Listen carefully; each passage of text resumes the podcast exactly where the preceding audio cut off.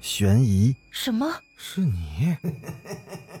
灵异，那个人他居然是飘过来的，他根本就没有腿。奇闻，三天后，警方找到了这辆三七五路公交车。惊悚，别过来！别过来！别过来！别过来欢迎收听《九黎怪谈》。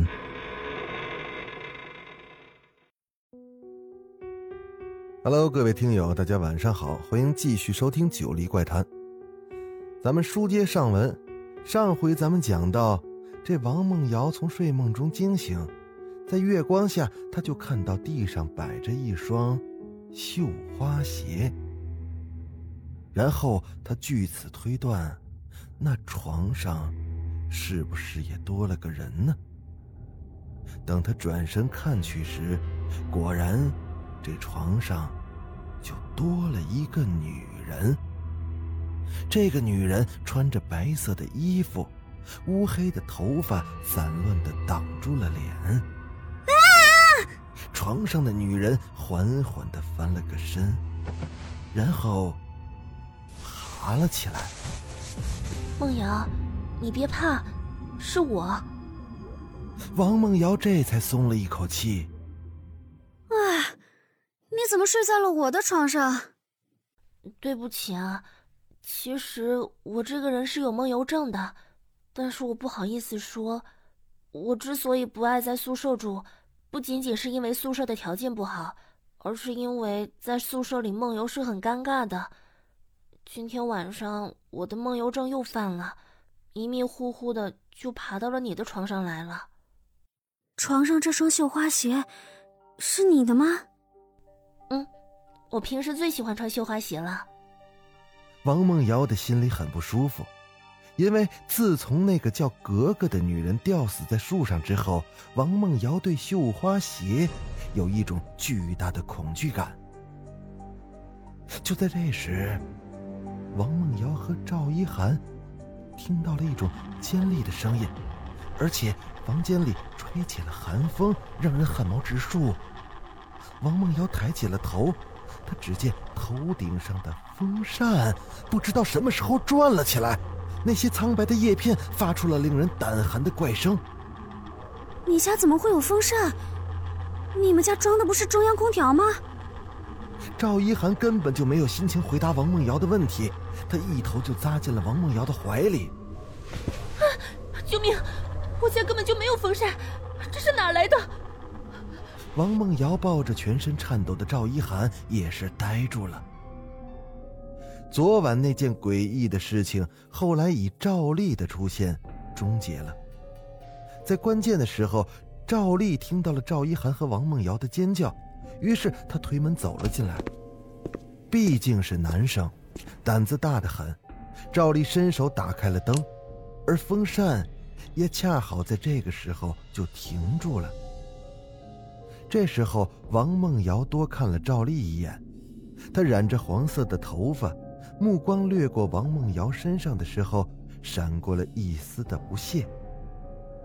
王梦瑶急忙的向赵丽道谢，可赵丽冷笑了一声就离开了。当赵一涵从惊恐中回过神来，他压低了声音对王梦瑶说：“他是我哥，叫赵丽。”你没事的时候不要理他，他这个人怪得很。你不喜欢你哥哥？他刚刚救了我们啊！哼，他并不是我亲哥，只是与我同父异母。赵丽的妈妈是正妻，而我的妈妈是被我爸爸包养的。这话说出来也不怕你笑话，我爸爸是富商，这种事情自然是少不了的。王梦瑶似懂非懂的点点头。不对，赵丽是正妻所生又怎么样呢？爸爸更疼爱我，而且处处流露出他要把家财大部分留给我的意思。如此一来，赵丽和我更是势不两立了。所以你也少理他了。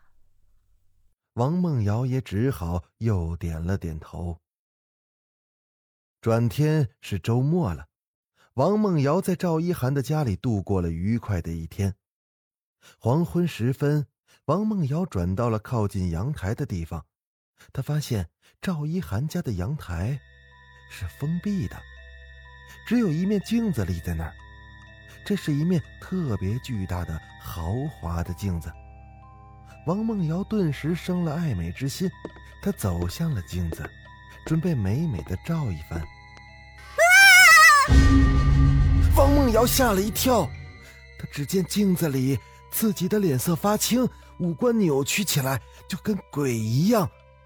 也就是在这个时候，那镜子里又多出一张脸，那也是一张极度扭曲的脸，眼睛里没有瞳仁儿，嘴角还挂着一丝诡异的笑。王梦瑶吓得一屁股坐在了地上，她吓得连叫声都发不出来了。哈哈哈哈哈哈！王梦瑶的背后传来了放肆的笑声。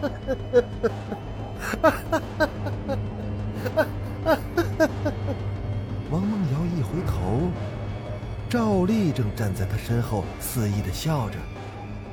难道你以为这个世界上真的有鬼吗？那都是骗人的。其实啊，问题就出现在这镜子上。这镜子是我找人定制的，无论是什么样的脸。映在这镜子里都会变形，这可是我的杰作。王梦瑶再次仔细的观察了一下镜子，这才发现了其中的奥秘。王梦瑶有点讨厌他这种做法，但他还是不好意思的笑了一下。也就是在这个时候，赵丽神秘的对王梦瑶开口了：“喂，你最好。”离赵一涵远一点为什么？赵一涵是我爸爸跟他的情人生的，这种出身的女生，本来就容易心理不正常。更重要的是，赵一涵的妈妈是意外死的，死的老惨了。从那以后，赵一涵也变得怪怪的。王梦瑶很不屑的扯了扯嘴角。她觉得赵一涵和赵丽无非是在互相诋毁。赵丽看出了王梦瑶的不信任。你想想，哪个年轻的女孩会天天穿着绣花鞋呢？这本身就证明她有问题。据说她妈妈生前就总是穿着绣花鞋，她是沿袭了他妈妈的习惯，不仅是为了博得我爸爸的好感，也是因为。他已经变态了。王梦瑶的心里一紧，其实长久以来，他也对赵一涵脚上的那双绣花鞋是心有余悸。你知道赵一涵的母亲是怎么死的吗？嗯，当年赵一涵他妈被包养在一个特别偏远的城郊的别墅里，他每天都打扮的跟个古代人一样，深居简出的，而我爸爸呢？就偏偏喜欢这种类型的，他会穿一身漆黑，装成鬼的样子去跟赵一涵他妈约会。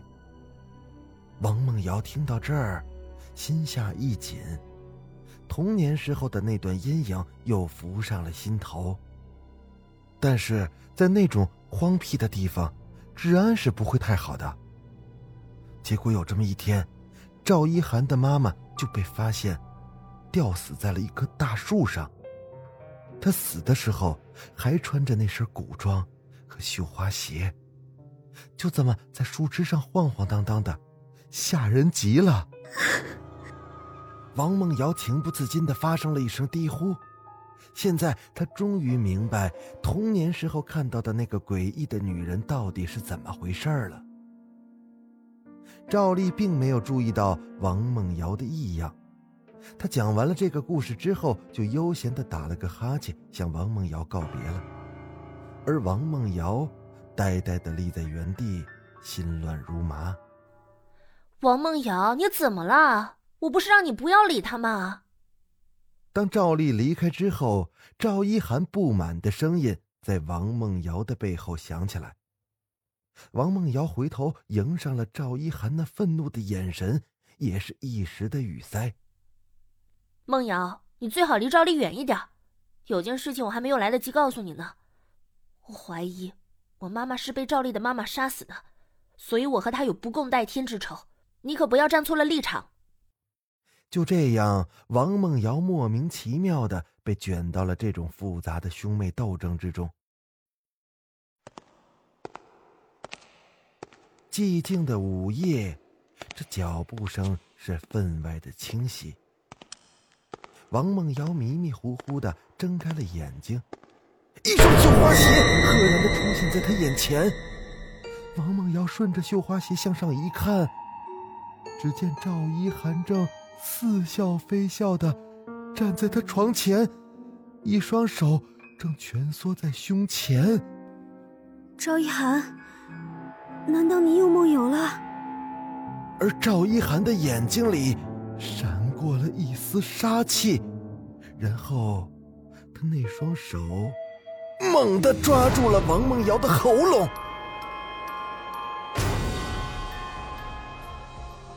好了，今天的故事咱们就讲到这儿。欲知后事如何，咱们下集接着讲。下集咱们把这个故事讲完。我是主播九黎香柳，那咱们下集再见。